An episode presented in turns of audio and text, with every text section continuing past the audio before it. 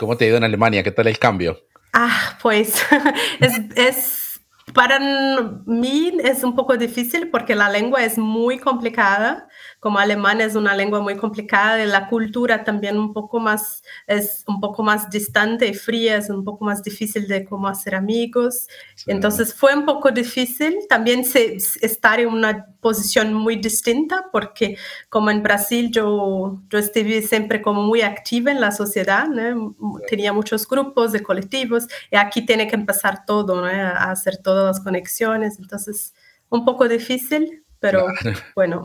Sí, porque ese choque eh, con la cultura latina, eh, estar en Alemania es como complicado. Y eso que los colombianos, bueno, se dice, se dice supuestamente que los colombianos somos pues el país más alegre del mundo. Eso yo no creo que sea así. o somos el país más alegre del mundo hasta que nos toca jugar un partido de fútbol contra Brasil. Ahí, ahí ya. pues, pues, en Brasil nosotros decimos que nosotros somos los más felices del mundo. Estamos siempre contentos con toda la miseria que tenemos. es la historia de Latinoamérica. Así somos.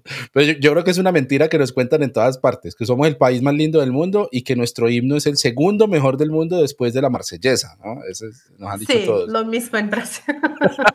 que no sé quién, cuándo hicieron ese concurso de los himnos, pues no sé cuándo lo hicieron, pero el colombiano supuestamente quedó de segundo. Hasta que uno vaya a hablar con todos los otros países de Latinoamérica y su himno también es el segundo mejor. bueno, así somos.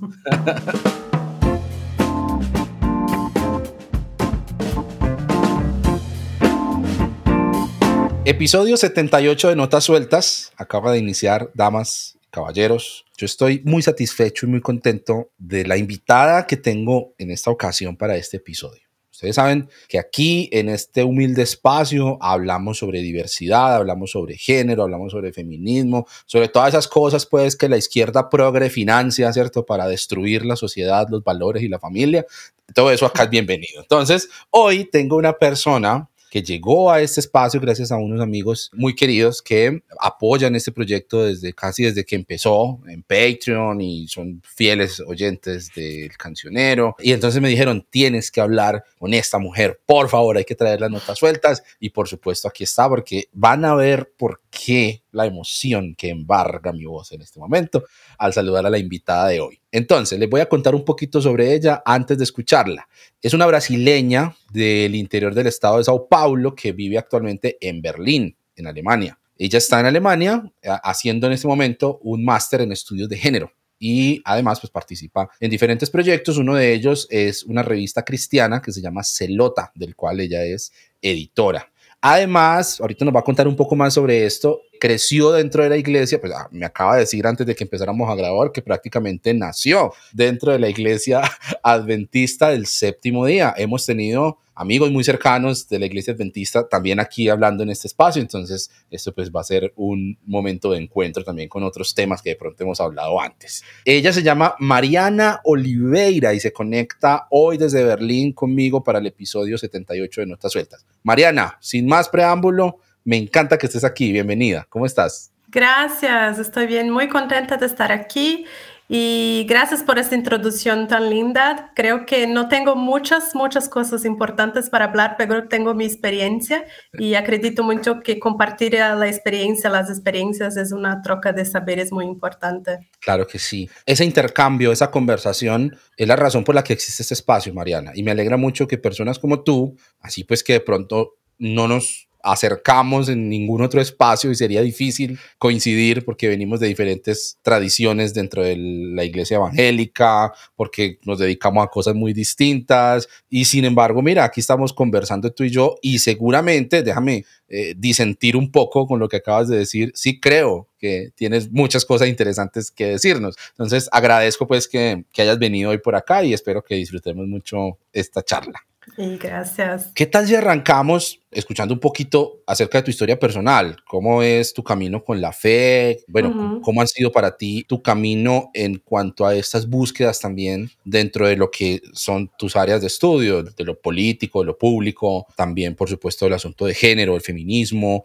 Eh, ¿Cómo es para ti como eh, todo ese camino para irte encontrando y para nosotros también saber más o menos desde dónde nos, nos hablas y nos cuentas tus experiencias? Sí, pues como dice prácticamente nací en la iglesia porque literalmente el primer lugar que me fui después de, del hospital fue la iglesia y tengo esa una trayectoria que digo que es como un testimonio de, de no conversión o de desconversión porque la gente cuenta mucho cómo fue el proceso de se convertir a la iglesia y aceptar a Jesús de todo esto, pero yo tengo un testimonio de cómo yo hablé no para la iglesia, sí para Jesús y no para la iglesia. Entonces, en mi historia tiene mucho que ver con las historias de cuando se nace en la iglesia y como casi no, no puede contar su historia sin que tenga la historia de las iglesias y de las comunidades que hice parte. Entonces yo estaba como muy activa siempre en la iglesia desde niña, me gustaba ir a la escuela bíblica y estaba como muy participativa desde siempre como leía la Biblia, hacía todos estos, en la iglesia adventista tenemos como pruebas, ah, como estudia la Biblia y después tiene que hacer como exámenes que, ah, que son con concursos y si tiene una, una buena nota, como vas a ganando cosas, ¿no? Como viajes, de libros, de todo esto para incentivar a los jóvenes a estudiar la Biblia. y yo estaba como muy siempre ganando las, las cosas, estudiando mucho. Y esta fue mi historia hasta siempre. Y, no solo estaba en la iglesia adventista, pero no sé, las personas que conocen la iglesia adventista, ellos tienen muchas escuelas, hospitales, entonces es como una estructura que si quiere usted puede como comprar comida, porque la iglesia tiene como una marca de alimentos ah, vegetarianos, de cosas así, entonces puede como comer, eh, ir a la iglesia, estudiar en la escuela, todo, todo adventista. Entonces yo estaba como en una burbuja adventista. Esto fue así hace que entré en la universidad. Y en Brasil, una cosa uh, del sistema universitario es que las universidades públicas son muy buenas, tienen mucha excelencia.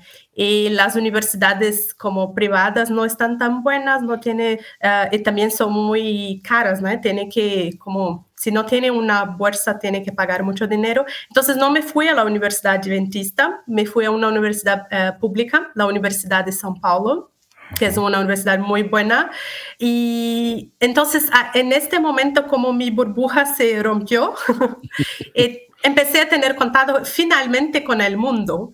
Este mundo que escuché toda mi vida, que es un lugar terrible, tiene las personas son tristes, son amarguradas, no tiene a Cristo, todo esto. Como entré en contacto con ese mundo, entonces empecé a, como no es bien así. Las personas uh, tienen su, su vida, tienen su, sus creencias. Entonces empecé como a tener ese shock. Es casi como un shock cultural con personas que están viviendo una vida como secularizada. Pero lo primero que me incomodó mucho fue percibir que mi iglesia o mi, mis creencias eran casi, casi que como una, como una secta, porque yo creía que no tenía vida afuera, ¿no? Como no, no podría estar afuera de esto, porque entonces ya no tenía, ya no tenía más una, como una, una conexión con Cristo, con Dios, necesitaba estar en la iglesia. Em, un poco también estando en esos espacios, empecé a tener amigos que no necesariamente eran cristianos o cristianas, y yo yo quería mucho invitarlos a la iglesia, pero era tan como tan fuera del contexto, de un contexto más progresista, un contexto más como amigable, que yo pensaba, no, no puedo traer mis amigos a la iglesia porque entonces van a escuchar todos esos mensajes que yo misma no estoy de acuerdo.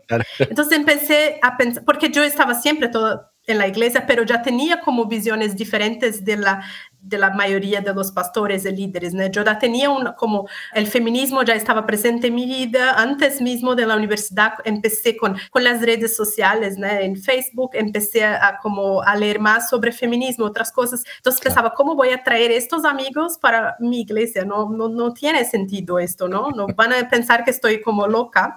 Y me preguntaba mucho como, pero la Biblia dice que el, el Evangelio es locura para los hombres, entonces debe ser una locura o no es para ser tan locura como es, ¿no? Entonces empecé a cuestionar estas cosas y fue cuando encontré una comunidad en São Paulo que tiene hace 12 ah, o 13 años que se llama Caju, es una sigla para Comunidad Adventista de Jóvenes Universitarios. Está bien cerca de la Universidad de São Paulo Entonces encontré esa comunidad que era justamente de personas que habían también uh, rompido su burbuja. Estaba en la universidad pública, una universidad en São Paulo, y también tenían las mismas cuestiones, no solo cuestiones como teológicas, pero también cuestiones más políticas en relación a la iglesia, cómo se comportaba la iglesia y, todo esto, ¿no? Entonces empecé en ese grupo y ahí empezó mi proceso de como desconversión, porque entendí que toda mi vida no estaba necesariamente, como no conocía necesariamente a Dios y a Cristo, pero conocí una imagen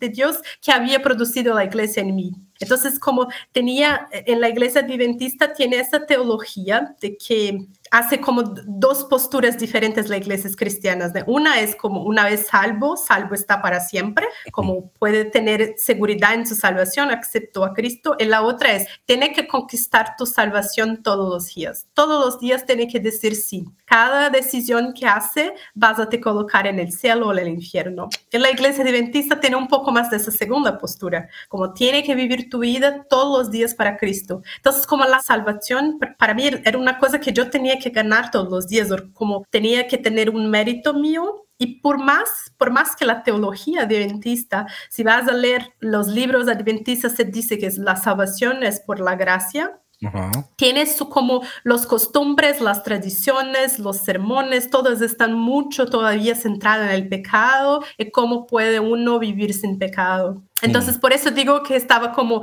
diciendo, no, no quiero esto más para mi vida, no puedo vivir toda mi vida con culpa. Eh, esto como cuando entras en la universidad, los 18, 19, 20, es como tiene todo en su cabeza como confusa, quiere como estaba intentando estar separada de mis padres, que es la creencia de mis padres, que soy yo, eh, mi sexualidad, todo esto está en qué cuestionamiento. Eh, yo quería tener un, un pensamiento que fuera bíblico porque buscaba esto, pensaba que la Biblia tenía todas las respuestas para mi vida y justo cuando encontré esta comunidad, entonces también me deparé con ese pensamiento de que no, la Biblia no te va a responder todo, ni la religión. Esto empezó mi jornada que hasta hoy estoy como, tengo muchas más cuestiones do que respuestas. En, hasta 18, 20 años tenía respuesta para todo, ¿no? Conocía toda la teología y si me hacen una pregunta sobre el apocalipsis, yo sabía tú podías responder quién ha escrito esto, tenía los, como los versos en mi cabeza. Empecé este proceso y La Zelota, esta revista que ha mencionado, es como un proyecto que tengo junto con algunos amigos que conocí en esta comunidad que mencioné, el Caju, en São Paulo. Y también viene un poco como para responder a la iglesia que como en la iglesia adventista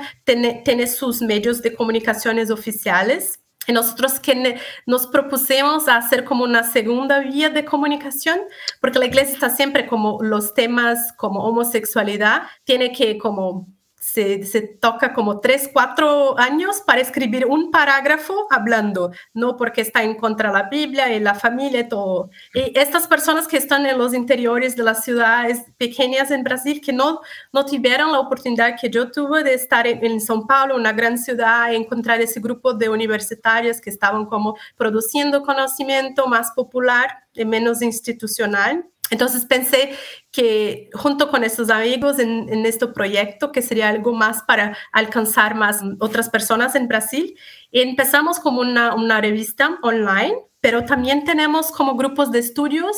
El año pasado, como estuve eh, haciendo un grupo de estudios con mujeres y también hombres de todo el Brasil sobre el libro El Calibán la Bruja de Silvia Federich, y discutiendo la historia de las mujeres. Y en este libro, Silvia Federich habla mucho de la historia de las mujeres, pero la historia de la iglesia, porque esto como está muy, muy conectado. Entonces, hacemos como reflexiones sobre cómo esta historia el percurso de esa historia también en nuestras iglesias, en nuestras comunidades. Entonces, un poco la idea de este proyecto es como dar informaciones y crear una, una como una red de, de personas que todavía se identifican como cristianas, pero también tienen otras identidades, ¿no? Tiene, son cristianas de homosexuales, son cristianas de feministas, cristianas de eh, comunistas, y entonces son personas que tienen múltiples identidades y que la iglesia no, no las contexta porque por la iglesia hay una sola identidad que es la cristiana, eres cristiano, cristiana y esto basta,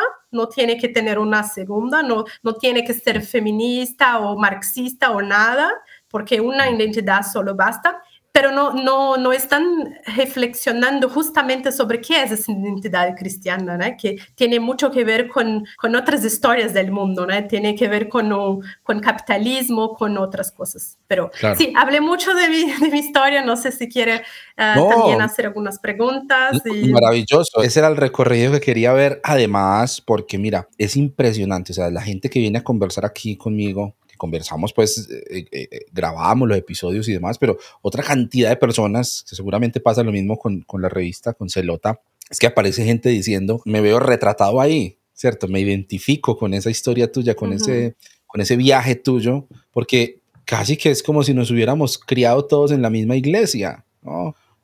y a pesar de, estar en lugares tan distintos denominacionalmente, que por cierto, la iglesia adventista tiene cosas muy distintas de, el gran núcleo como del evangelicalismo.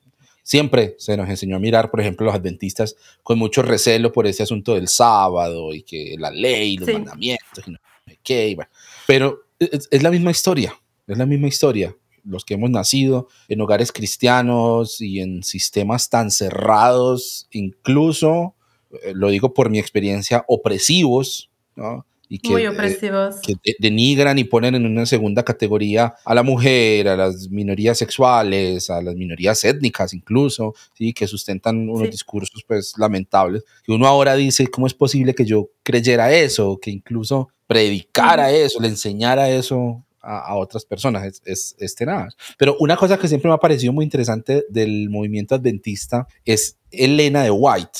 Elena de White, que es esta mm. figura de tanta relevancia con ese protagonismo de sus, en sus orígenes, como la gran voz de Dios, ¿cómo es que la llaman? El espíritu profético, creo que, creo, ¿cierto? El espíritu de profecía, creo que le llaman, se, refieren a ella. Esto. Ajá. Y, y, teniendo como en el centro de su historia a una mujer de ese tamaño, de, de esa categoría, ¿cómo mira actualmente el movimiento adventista, la iglesia adventista, por ejemplo, a los movimientos feministas o al protagonismo de las mujeres no digamos en la sociedad, sino en su propia iglesia, que me parece como un poco contradictorio eso, ¿cierto? Que su fundadora es una mujer, pero se pegan a tantas ideas y a modelos patriarcales que están pues por todos lados en el cristianismo. ¿Qué, qué pasa ahí al interior como con esa contradicción o cómo lo ves tú? Sí, de facto es una gran contradicción en la iglesia adventista porque como justamente Elena White es una figura muy importante, es considerada como la fundadora de la iglesia adventista, que como ella tuvo un sueño donde Dios se, se mostraba ¿no? lo que estaba errado en las, en las otras iglesias, que era justamente la cuestión del sábado. y, y, ella ya era como una líder importante en la iglesia que hacía parte de ella, ya era una mujer que tenía una cierta, uh, un cierto, cierto protagonismo en su iglesia local, pero entonces empezó a construir esa nueva iglesia, la iglesia adventista, tenía muy mucho protagonismo. Y no solo era una mujer, como también era, no era blanca, ¿no? Hoy si ve un poco las imágenes, han blanqueado un poco Elena White, pero ella es una, una, como, no me gusta mucho utilizar la palabra como como esto, morena en portugués, no es una, una, buena descripción, pero me falta otro vocabulario en español, entonces voy a decir morena. Y, y como ella, eh, justo en su, su, época, ya tenía muchas personas que no la creían, porque justo porque era una mujer, entonces estuve todo el tiempo teniendo que que se justificar por qué no estaba en la casa con los hijos, porque ella tenía hijos, estaban muchas veces en conferencias, los que la, como eran oposición a ella, decían, ¿dónde están tus hijos? Y cosas como esto.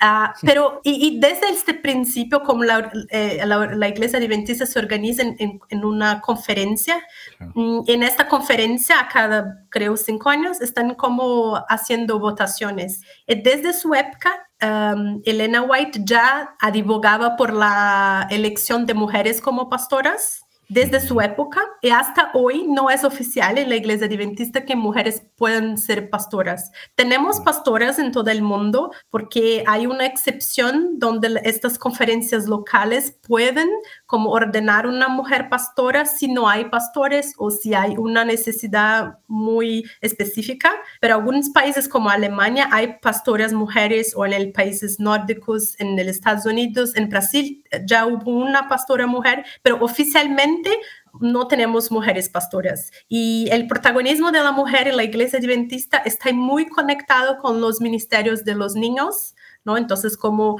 todos los trabajos que de reproducción los niños, los ministerios de salud, porque esto es un tema muy central en la iglesia adventista, ¿no? Cómo tener como una vida más, más saludable, cómo vivir una, cómo, los cristianos tienen que tomar cuenta de su cuerpo y todo esto. Entonces, tiene, las mujeres tienen un cierto protagonismo en esta parte y también ahora, más recientemente, creo en los últimos cinco años, en campañas contra la violencia doméstica. Entonces, esto es una campaña que ahora es importante en la iglesia, están haciendo y las mujeres tienen un protagonismo. En la iglesia adventista uh, decimos que los días que las mujeres van a hacer la predicación son como los días de las mujeres, los días de los niños, y el día contra la violencia de las mujeres, el, el octubre rosa. Entonces esto como el Pink October son los como los días que las mujeres van a tener protagonismo. Claro que hay otras comunidades más pequeñas que no tienen muchos hombres porque esta es la realidad de la iglesia la iglesia evangélica en América Latina, que tenemos más mujeres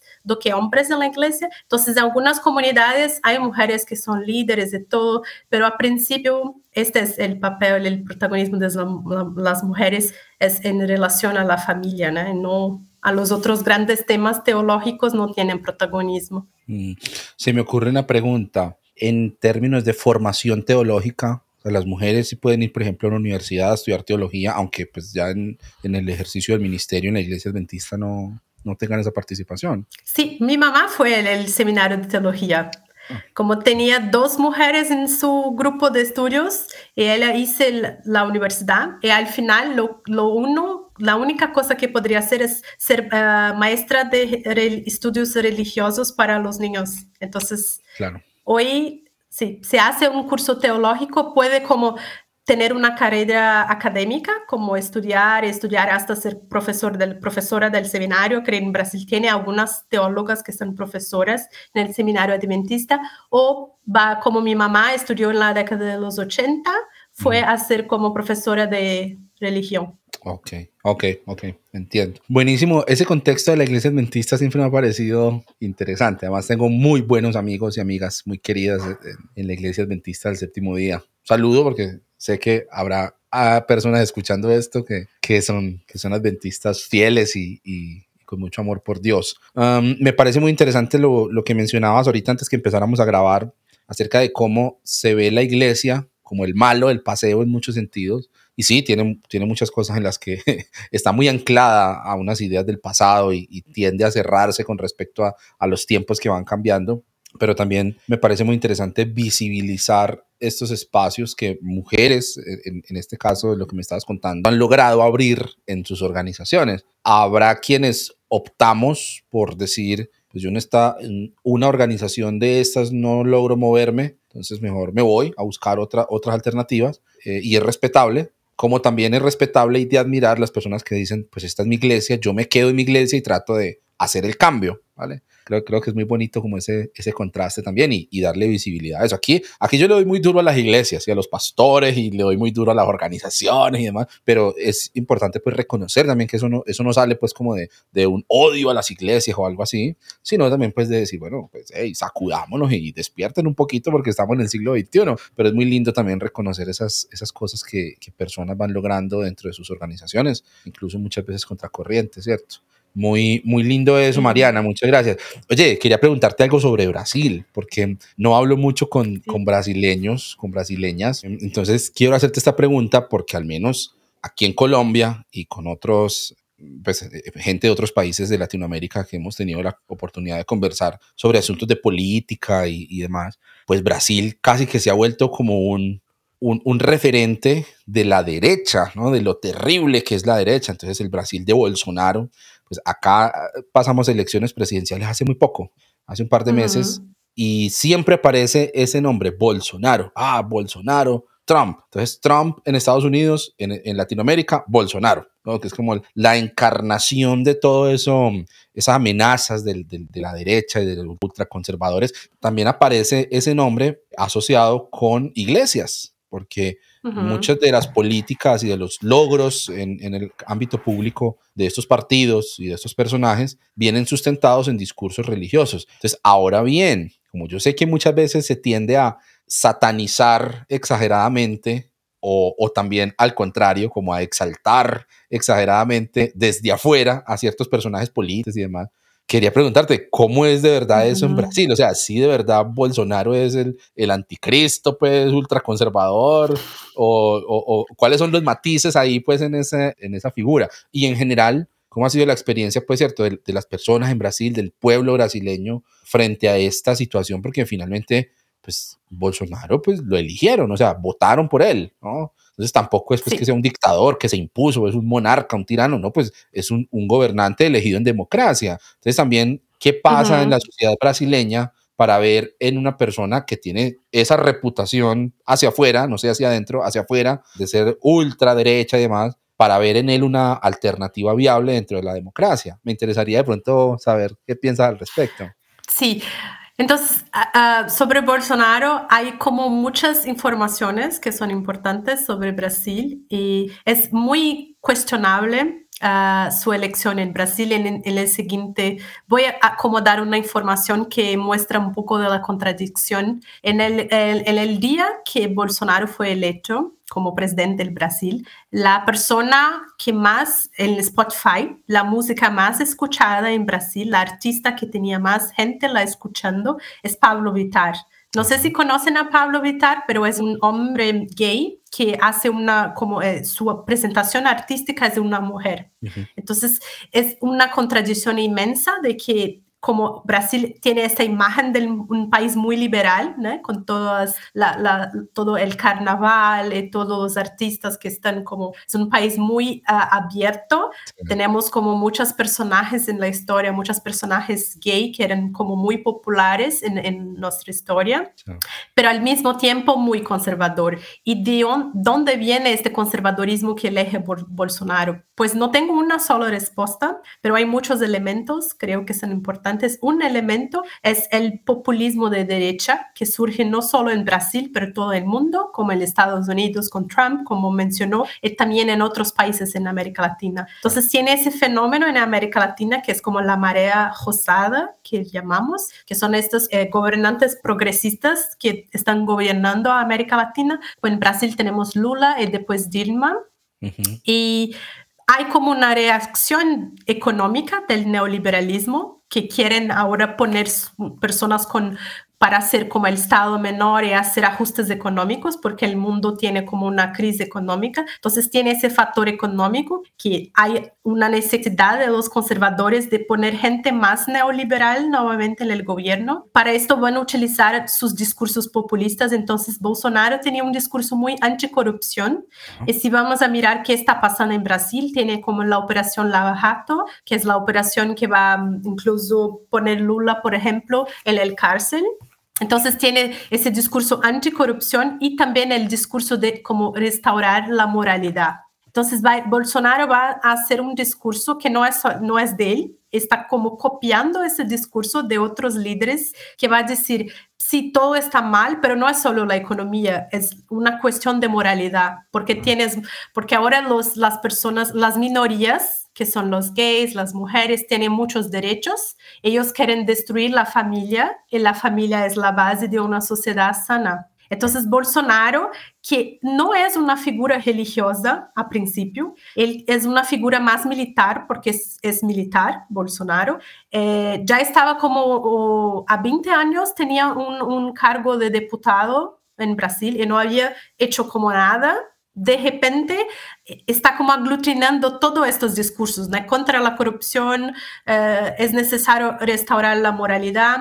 Y por una curiosidad, Bolsonaro no es evangélico, porque dicen mucho lo que tiene el voto de los evangélicos. Él no es evangélico, es católico, no es activo en la iglesia, pero él, él se casa con una mujer evangélica y con esta mujer entonces vaya a ser como, vaya a tener su bautismo como días antes de la elección va a ser bautizado en una iglesia evangélica, pero todavía él dice, no soy evangélico, soy católico. Entonces también él tiene como, sí, es bautizado en el río Jordán, en, en, en, en, el Oriente Medio, vas con el pastor, creo, Silas Malafaya, un otro pastor deputado. Entonces, él va como resgatar un poco y, y, como canalizar un poco la fuerza de, esa, de la bancada de la Biblia que tenemos en Brasil, como muchos evangélicos. Es incluso una diferencia ¿no? en Brasil, la fuerza evangélica en la política es mayor hasta que en la católica, porque los católicos tienen ese modelo de influencia la política por su influencia religiosa que tienen desde siempre, ¿no? Entonces, como los cardenales, los bispos van a hablar con los candidatos y hacer como las conexiones, pero los evangélicos se van a la política, se eligen diputados o prefectos y van a estar desde adentro esto es desde como la constitución de la democracia en Brasil en los 80, van a ser en la constitución del país en 88, y los evangélicos van a se movilizar para hacer con que el Brasil sea un,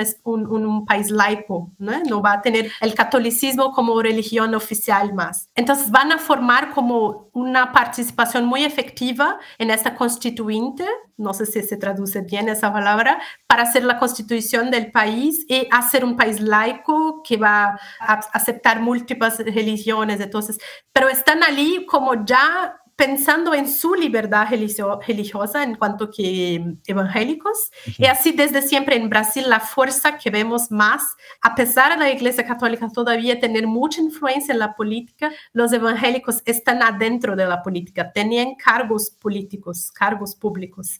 Entonces Bolsonaro está como acima de toda esa estructura y él va intentando aglutinar esta, todas esas pautas de la sociedad. Entonces, él va a hablar con las empresas, con los grandes capitalistas de Brasil, van a estar apoyando a Bolsonaro porque quieren a alguien que va a hacer el Estado menor, que va a dejar la economía más abierta y libre para mm. la transición de mercaderías, de todo. Entonces, tiene apoyo con esos grandes capitalistas, tiene un apoyo grande de las iglesias también, muy grande este discurso populista de derechas que va también a ganar mucha gente. Esto también es una, un movimiento que va como a despertar las iglesias evangélicas en Brasil a decir, no, no todos los evangélicos están con Bolsonaro. Y parte de ese movimiento, yo y como mis compañeros de la revista Zelota también empezamos a pensar qué proyectos son importantes porque la gente está saturada de informaciones, ¿no? A todo tiempo tiene la,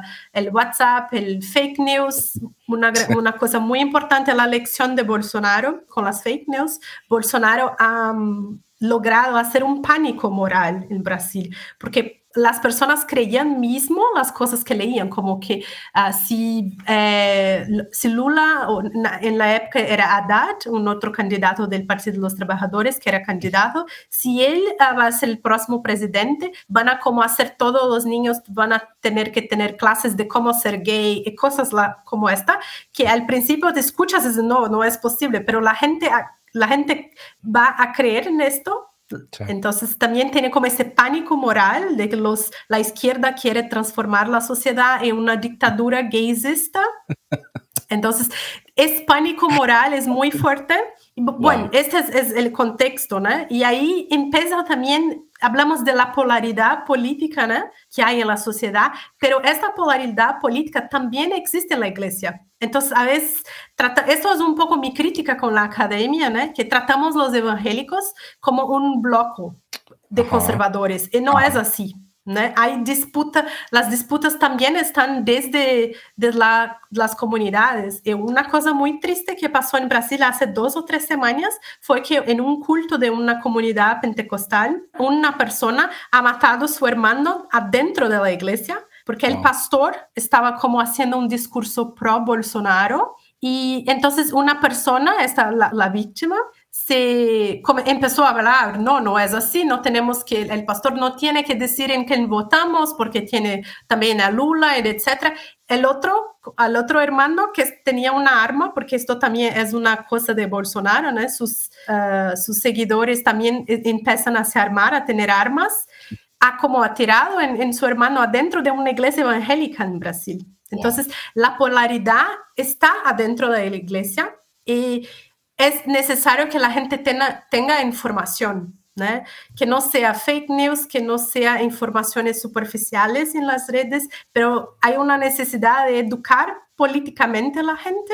Entonces también Zelota, este proyecto tiene también esa idea de hacer como una educación política, pero una educación política popular, con lenguaje popular, con una, una politización de la iglesia, pero no la politización que va a como a manipular a la gente en quién votar, ¿no? Ahora, porque si no, si no es otra manipulación, ¿eh? Ahora, antes era una, si hay una manipulación de derecha, ahora hay una de izquierda. Entonces, la idea es hacer una politización para que la gente pueda decidir por sí propia en qué va a votar o cómo votar. La idea de desconstruir la idea de que hay un voto cristiano porque esto también fue mucho la campaña de Bolsonaro, ¿no? Los cristianos, las cristianas van a votar por esto, por Bolsonaro, porque él, él es el, el, candidato que tiene la, la, Biblia en su mano, ¿no? E, e, e, Bolsonaro ha dicho que tengo la constitución en una mano y la Biblia en la otra. Entonces, la idea también de desconstruir que hay un voto que es cristiano, no. Hay el voto ciudadano, ¿no? En cuanto ciudadanas y ciudadanos tiene que hacer como su pesquisa, que, que pretende ese candidato, quién es, qué has, qué has hecho y qué no has hecho en todo esto. Entonces, proyectos como este creo que son muy importantes para, porque mismo por el poco que, que pude escuchar de notas sueltas. También las personas que están hablando también tienen un poco este, la preocupación de educar a la gente. ¿no? Y cuando digo educar a la gente, no es una cosa como top-down, porque yo tengo el conocimiento, me fui a universidad y ahora voy a, a, a, decir a los hermanitos, hermanitas de la iglesia que es política. No, no se trata de esto, pero se trata de empezar un diálogo que va a cuestionar el status quo de la iglesia. Y eso podemos hacer de, de muchas formas. Claro, claro. Wow, mira, es impresionante. Es escucharte hablar acerca de, de, esa situación política en Brasil y es supremamente parecido aquí a Colombia. Son muchos factores diversos, pero en general el panorama que nos cuentas se parece mucho a cómo se mueve el, el ámbito público democrático pues, aquí en nuestro país, con todo y que eh, el recientemente posesionado presidente Petro, pues es de izquierda y es, es, un hito histórico, entre otras cosas, porque pues primer presidente de tendencia de izquierda en, en Colombia, además exguerrillero, bueno, ahí tiene pues un, un combo que tiene muy espantado. Me da mucha esperanza por Brasil, a ver Colombia. sí. Tenemos elecciones en 13 días ahora, en 13 días vamos a quitar Bolsonaro. Ojalá que sí, oraremos por eso. Será, será un alivio.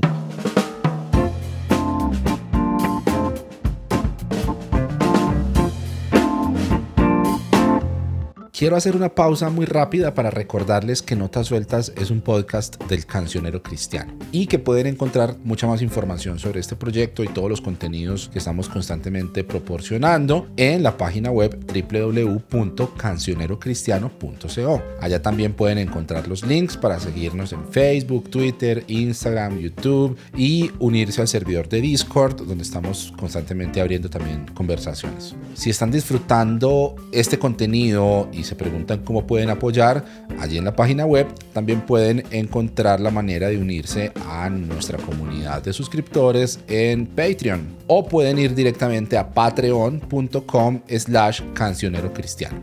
Con una pequeñita suscripción mensual pueden acceder a contenido exclusivo y también a estreno adelantado de todo el contenido que estamos publicando tanto en podcast como en YouTube y otros beneficios que pueden conocer yendo a la página. Compartir, darle me gusta, dejar comentarios o reseñas en plataformas, calificar con las estrellitas si están escuchando en Spotify o dejar un pequeño comentario en Apple Podcasts. Todas esas son cosas muy sencillas que también pueden hacer para ayudar a que este contenido tenga mucha más visibilidad y que le llegue a más gente. O si directamente quieren compartirlo a un amigo, a alguien de su antigua iglesia, a su antiguo pastor, lo que sea, nos puede servir mucho para que más gente pueda conocer este proyecto. Este espacio siempre está abierto a la conversación, siempre está abierto a las preguntas, siempre está abierto por supuesto a la contradicción. Escríbanme info arroba cancionerocristiano.co es el correo electrónico o a través de las plataformas de redes sociales y bueno, ahí podemos seguir conversando. Gracias por escuchar este episodio y continuemos.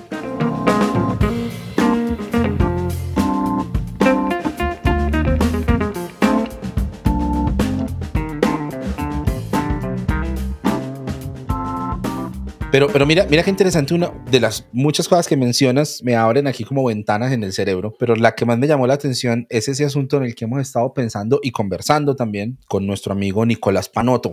Conversamos aquí hace un tiempo justamente acerca de ese fenómeno, porque nosotros pensamos mucho y leemos mucho la realidad a veces desde esa polarización también y, y, caemos mucho en ese juego. Incluso ahora que estamos pues con toda esta movida de, de, construir nuestra fe, ¿no? Esta palabra que también usaste para el concepto del, del bloque, el voto cristiano, como que simplemente lo que hacemos es movernos de un polo al otro, pero nos traemos a cuestas toda una manera de ver la realidad y de ver el mundo que no cambia por el hecho de que yo ahora defienda unas ideas diferentes a las que defendía antes. Pues sigo viendo al otro como mi enemigo, como el que está equivocado, como el ignorante, el que no sabe, el que lo engañaron.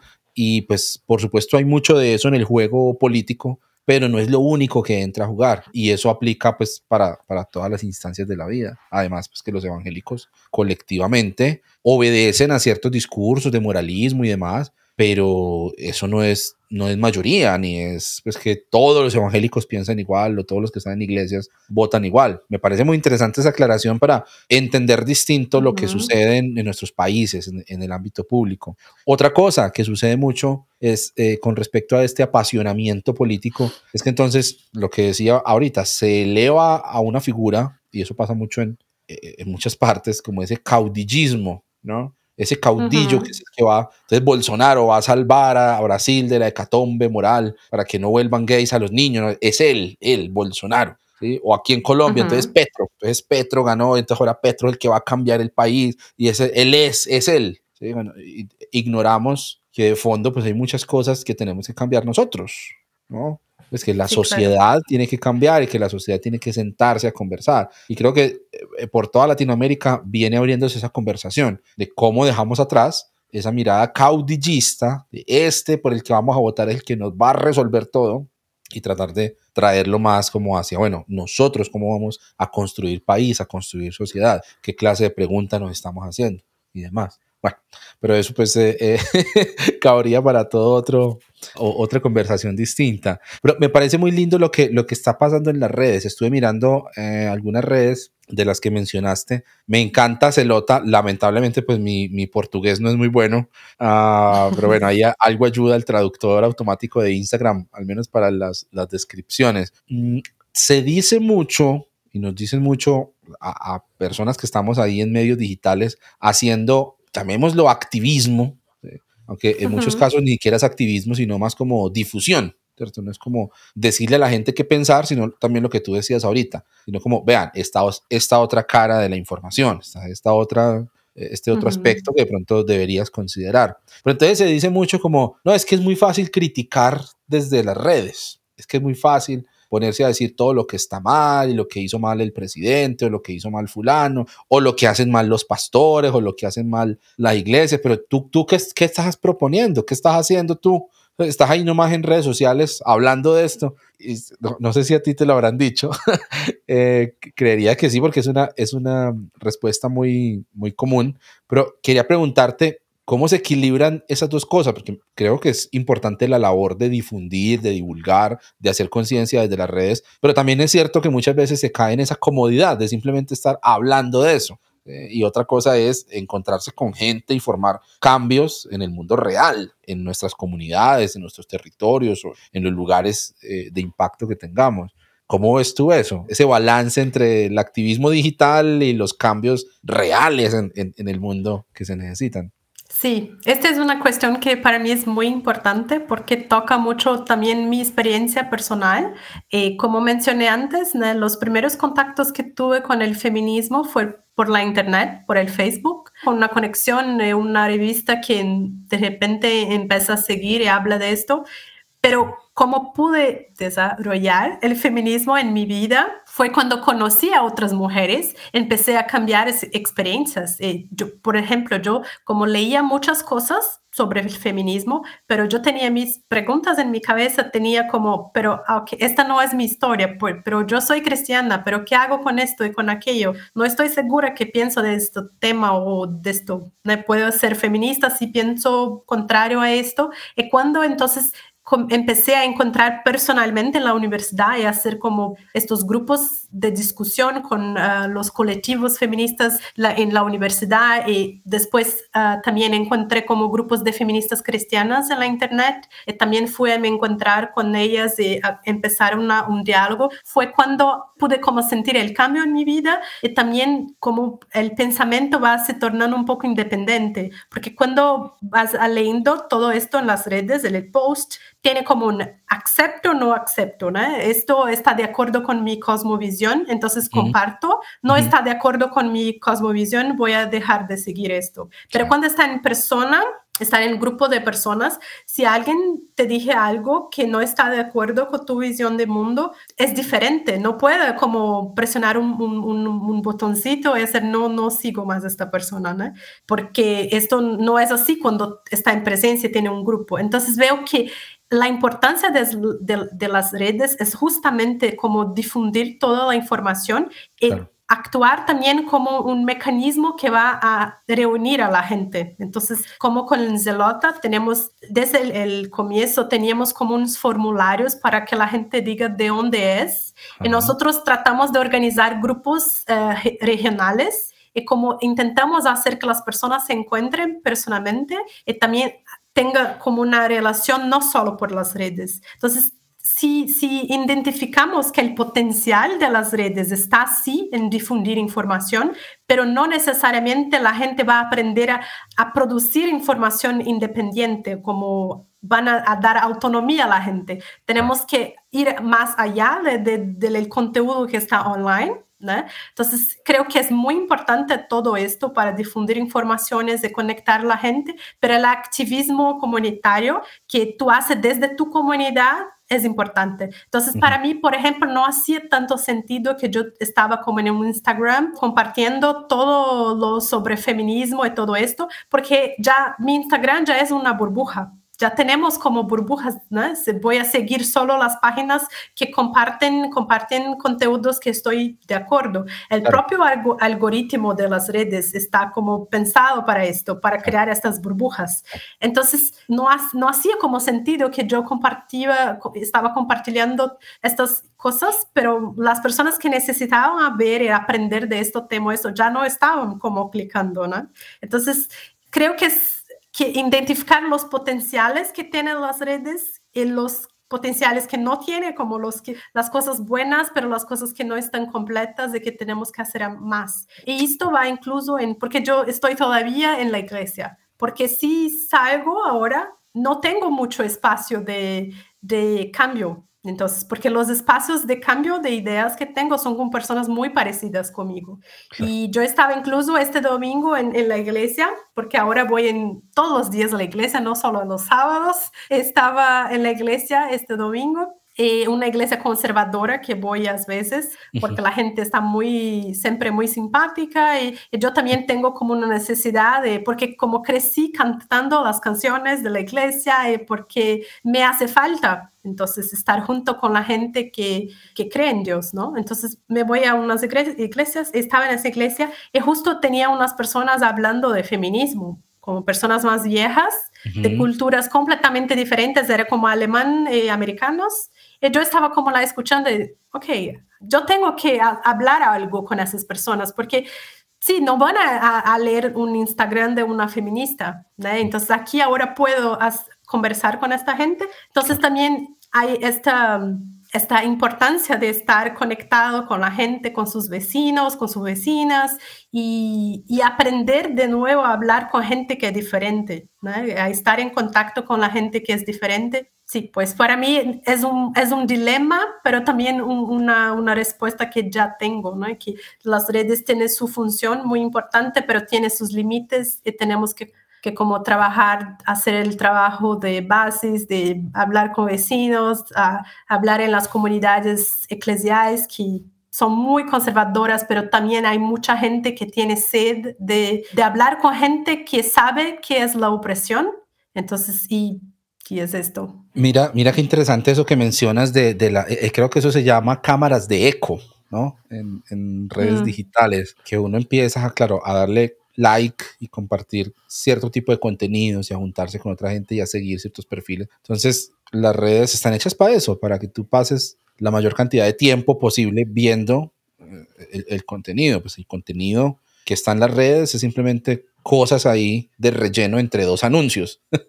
el negocio de las redes son los anuncios. Entonces, le interesa mostrarte lo que te va a hacer quedar a ti más tiempo en su red y los comentarios que más te van a generar hay interacción y demás. Pues la realidad es otra cosa. a veces pensamos que la realidad es así como está ahí en las redes sociales o como está en mis redes sociales. Y creo que eso de exponerse a la contradicción es una cosa que debemos recuperar.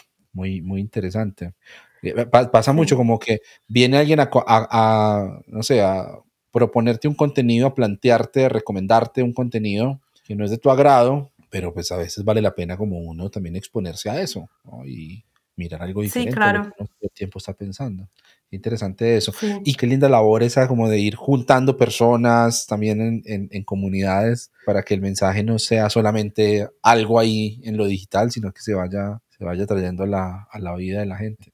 Me parece muy chévere eso, Mariana. Qué, qué, bonito. Y solo una cosa sobre lo que hablé de cómo permanecer o estar en la iglesia que esto es una cosa que ahora tengo como, como posibilidad mm, emocional, tengo uh, sanidad para estar, porque también hubo un periodo de mi vida que no podría, porque tenía que sanar mis heridas, que la iglesia lo hice, como, mm.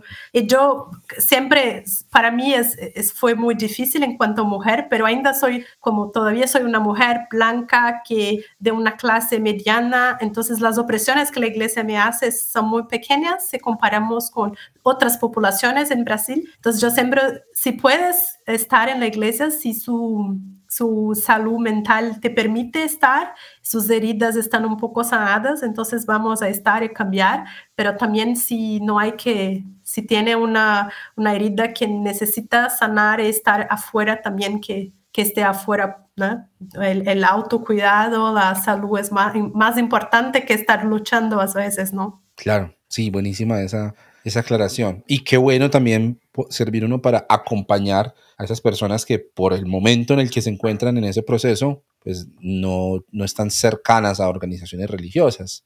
También como estas propuestas, estas alternativas para mostrar también, hay otras conversaciones, hay otras maneras de, de, acercarse a los grandes temas que están pasando ahorita a nuestro alrededor, eh, sin necesariamente tener que ir a meterse a una iglesia, ¿cierto? A ser parte de una iglesia. Claro. Muy importante. Claro. Buenísimo, buenísimo. Eh, Mariana, tengo una última pregunta para hacerte, si tienes tiempo, eh, y tiene que ver con una cosa que me, da muchas vueltas en la cabeza. Tenemos eh, la paradoja de Popper, ¿no? Entonces, esa idea tan interesante de, bueno, ¿hasta dónde toleramos? Hay que tolerar todo, porque entonces dentro del discurso de tolerancia se agarran muchas personas para defender su intolerancia. ¿no? Y he visto en, en espacios en los que mujeres publican contenido, por ejemplo, feminista o, personas de la diversidad sexual, pues publican ciertas cosas, entonces llegan siempre gente ahí, haters. Eh, hablar de feminismo, de género, en cualquier espacio de fe, siempre va a atraer mucha de esta gente que llega. Y si uno le responde algo, les dice como, no, esto que estás diciendo no, no, no cabe en esta conversación. Ah, pero ustedes no son pueblos tolerantes. Entonces, ¿por qué no? ¿Por qué no toleras mi discurso de odio, no? E, esa es la paradoja. Entonces, bueno, ¿hasta dónde ponemos la línea, cierto? Para decir, no, te toleramos, pero dentro de estos parámetros. Tolerancia no es tolerar cualquier cosa. No toleramos al racista, por ejemplo. Eh, no toleramos eh, la violencia eh, en ninguna de sus, de, sus manifestaciones. No es que toleramos cualquier cosa, entonces toleramos por igual a la persona afrodescendiente y al miembro del Ku Klux Klan. Pues no, no, no, es, no es, así no funciona. en todo caso, este marco para la pregunta que te quiero hacer. ¿Tú crees que habrá alguna manera de generar espacios donde se incluya a personas más conservadoras o lo que llamamos fundamentalistas de, derecha. ¿Tú, crees que habrá alguna posibilidad? ¿Cómo ha sido la experiencia también con ustedes generando espacios de contenido en redes eh, alternativos que seguramente habrán traído gente que viene a decirte, no, estás equivocada, estás mal, eso es inmoral, te está pagando la izquierda, te está financiando el foro de Sao Paulo, mira, el foro de Sao Paulo justamente, eh, ¿no? Quieren volver gays a nuestros niños, quieren destruir la familia eh, y, y con, estas, con estos fanatismos ¿qué posibilidades hay de conversación? O definitivamente estamos ahí condenados como esa paradoja, como de hablemos de tolerancia, abramos espacios alternativos, pero sabemos que habrá gente que se quedará por fuera porque pues su, su, su fanatismo, su mirada cerrada del mundo no le permite entrar a la conversación. ¿Tú, tú qué crees respecto a eso? Eh, creo también que no hay que tolerar el intolerable entonces, como racismo, violencia, no tiene que hacer una conversa y responder. No, nuestra postura en la celota es si tiene comentarios que son como violentos de esta forma, tiene un blog, porque no vamos a como a, dar un, como un stage para esto odio todo. Entonces, nos, no. Pero los, los comentarios que son fundamentalistas, conservadores, que tienen esa idea muy por detrás de que son las personas que son celosas de la, la, fe, de celosas de la Biblia y, piensan estar defendiendo a Dios incluso en su comentario esto. Yo creo que para, no todos, pero para muchas personas tenemos que, como tenemos que responder y contestar e intentar convencer a esas personas, pero desde una postura de responsabilidad. Por ejemplo, yo si veo comentarios racistas de personas blancas, para mí no, no puedo solo como bloquear. Tengo que como, es una persona blanca como yo, estamos en el mismo lado, en la estructura racista, donde tiene oprimidos y opresores, estamos en el mismo lado. Yo en un momento de mi vida tomé una postura antirracista, pero yo estoy todavía en la estructura como una persona blanca. Entonces, para mí es mi responsabilidad contestar a esta persona. Pero si es una persona negra que está leyendo esto, no creo que ella tiene que enseñar el otro, tiene que contestar y, hablar, porque ya está, ya es violento el diálogo, ¿no? Entonces, para las personas que están afectadas, no creo que tenemos que hablar. Entonces, si yo voy a ver un comentario, tenemos muchos hombres que van a comentar sobre mujeres y, ah, estas son unas putas, unas no, sé qué. Yo no, yo no voy porque ya es violento conmigo, entonces no tengo que hablar. Pero si es una mujer, yo voy a hablar con la mujer. No importa qué está me hablando, yo voy a, contestar. Y yo espero que mis compañeros hombres van a hablar con este hombre que ha escrito esto. Entonces, para mí, desde una postura de responsabilidad con mis pares, hablamos esto en portugués como lo, que es mi par, mi yegua. Entonces, una mujer blanca es un, un par que voy a hablar sobre racismo, feminismo y todo esto. Entonces, para mí, tenemos que hablar con esas personas que consideramos fundamentalistas y, como intentar un diálogo, mismo si hay mucho odio, pero desde una postura también, ¿qué puedo yo uh, aguantar? ¿no? Que no es extremadamente violento para mí. Y pues esta es un poco nuestra postura en Zelote, también mi postura personal. ¡Wow! ¡Qué interesante eso! Muy buena idea, muy buena política.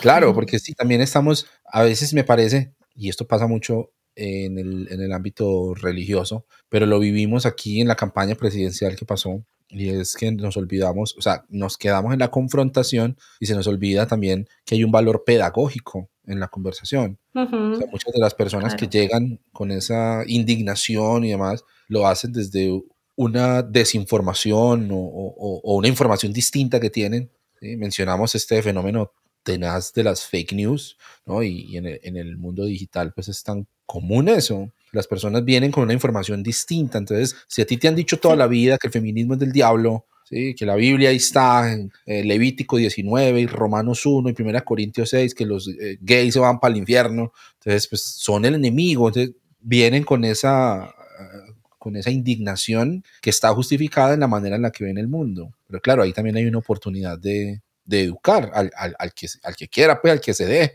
¿no? Así como a nosotros nos tuvieron que educar en algún momento también. Wow, interesante eso, qué chévere. No, está, está buenísimo, Mariana. Yo voy a dejar en las notas del episodio, pues la gente que está escuchando esto hasta acá, saben, eh, acostumbro dejar las notas, los links, eh, las cosas que mencionamos, mm. autoras, libros, bueno, entonces también lo que tú creas conveniente, que digas, ah, mira, este recurso está súper chévere, si conoces algunos en inglés, pues porque no sé de portugués ah, qué tal esté, la audiencia qué tal esté de portugués. pero sí, dejamos ahí todos los links para que vayan y sigan a Celota, para que vayan y, busquen eh, también otras cosas que están pasando eh, eh, en, este lugar tan referente para toda Latinoamérica, que es Brasil. Lo seguimos muy de cerca y lo miramos, pero vamos a ver qué pasa en las elecciones. Yo te veo cara de angustia. Sí, sí en 13 días. Yo estoy muy angustiada, pero creo que vamos a salir. Bolsonaro va a virar historia solo. Wow. Bueno, esperemos a ver qué pasa. Son como esas oleadas también, ¿no? De izquierda, derecha, izquierda, vienen como esos ciclos por toda Latinoamérica. Bien, bien curioso eso. Pero sí, doloroso. Bueno, aquí habría, necesitaríamos otro par de horas para hablar de todas las implicaciones que ese tipo de políticas tienen, no solamente en lo social, sino también en lo ambiental. Por ejemplo, en el caso de Brasil, que administra esa superficie tan grande de la Amazonía, ¿no? Pues y, ah, eso pues sufriendo por los intereses de, de, de, empresas privadas, por el capitalismo, bueno, la culpa siempre va a ser del capitalismo, por supuesto. Aquí tendríamos mucha, mucha tela para cortar, a mí se me, se me iluminan los ojos apenas empezamos a, hablar de ese tipo de cosas. Pues yo disfruté mucho esta conversación, Mariana. Muchas gracias de verdad por tu tiempo y me alegra mucho que hayas estado acá. Ah, gracias a ti. Sí, es, para mí fue como muy una gran felicidad encontrar el cancionero eh, como compañeros desde América Latina, porque nosotros hablamos portugués, entonces a veces estamos como un poco isolados del resto, pero sí, es muy importante hacer esas conexiones. Eh, mucho gusto de estar aquí. Claro, qué chévere. No, oye, ahí, ahí nos vamos juntando, lo que tú decías, nos vamos dando voz ¿cierto? Y entonces uno no sabe, si yo tengo amigos que, que, vivieron en Brasil o que incluso viven en Brasil y de pronto no conocen ese tipo de proyectos y pueden entonces venir a Celota, recomendárselo a amigos y amigas, eh, ¿cierto? Que tengan allá. Y ahí poco a poco vamos haciendo una red. La idea es también, dentro de esta dinámica de las redes sociales que mencionábamos ahorita, también existe una cosa muy curiosa y es como, me parece a mí un poco un ambiente como de competencia, como de quién tiene más likes, quién dice las cosas más interesantes, quién tiene los mejores invitados, ¿cierto? Y me parece que hacemos más si en lugar de eso nos juntamos y hacemos ahí como sinergia y, y, vamos ampliando las redes y vamos moviendo esta conversación. Yo en muchos momentos me siento como, ah, yo estoy hablando aquí otra vez de feminismo y de esto ya hay mucha gente hablando de esto, pero uno no sabe a quién le puede llegar con un enfoque distinto, cómo podemos complementarnos con cosas que otras personas están haciendo. Entonces, bueno, por ahí nos, nos estaremos moviendo, por supuesto. Eh, Mariana, muchas gracias, ¿no? Pues de verdad que muy contento. Espero que la gente que ha escuchado este episodio se vaya también con muchas cosas para pensar, con muchas cosas para, para analizar. Y como siempre, pues esta es tu casa, bienvenida. Cuando quieras volver, gracias. en el que aquí podamos ayudarte con todo el gusto. ¿Listo? Gracias, muchas gracias. Bueno, y a la gente que escuchó hasta este momento, les agradezco. Recuerden que pueden ayudarnos dejando por ahí la reseña, la calificación, en, si en la plataforma que ustedes escuchan el podcast, esto se puede hacer, compartirlo en redes, contarle a la gente, vea, están hablando de esto en el cancionero, súper chévere aquí este episodio, ayúdenos con eso, que eso pues es un sacrificio en el altar del dios del algoritmo, que seguramente se verá recompensado. Eh, hasta la próxima, hablamos la próxima semana, besitos, abrazos, cuídense, chao, chao.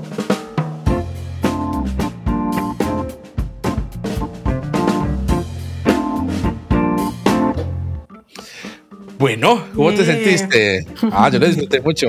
Sí, yo, yo, estaba muy nerviosa por el cuenta del, del, del, idioma, ¿no? Yo estudié español por como por, por unos cuatro años en Brasil cuando estaba en high school.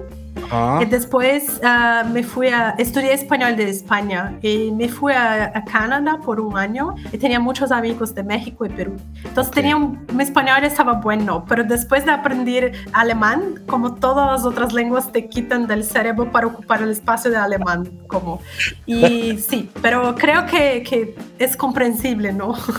no, buenísimo. Pues te iba a preguntar dónde has aprendido español porque está súper bueno. Hablas mucho mejor que muchos colombianos que como.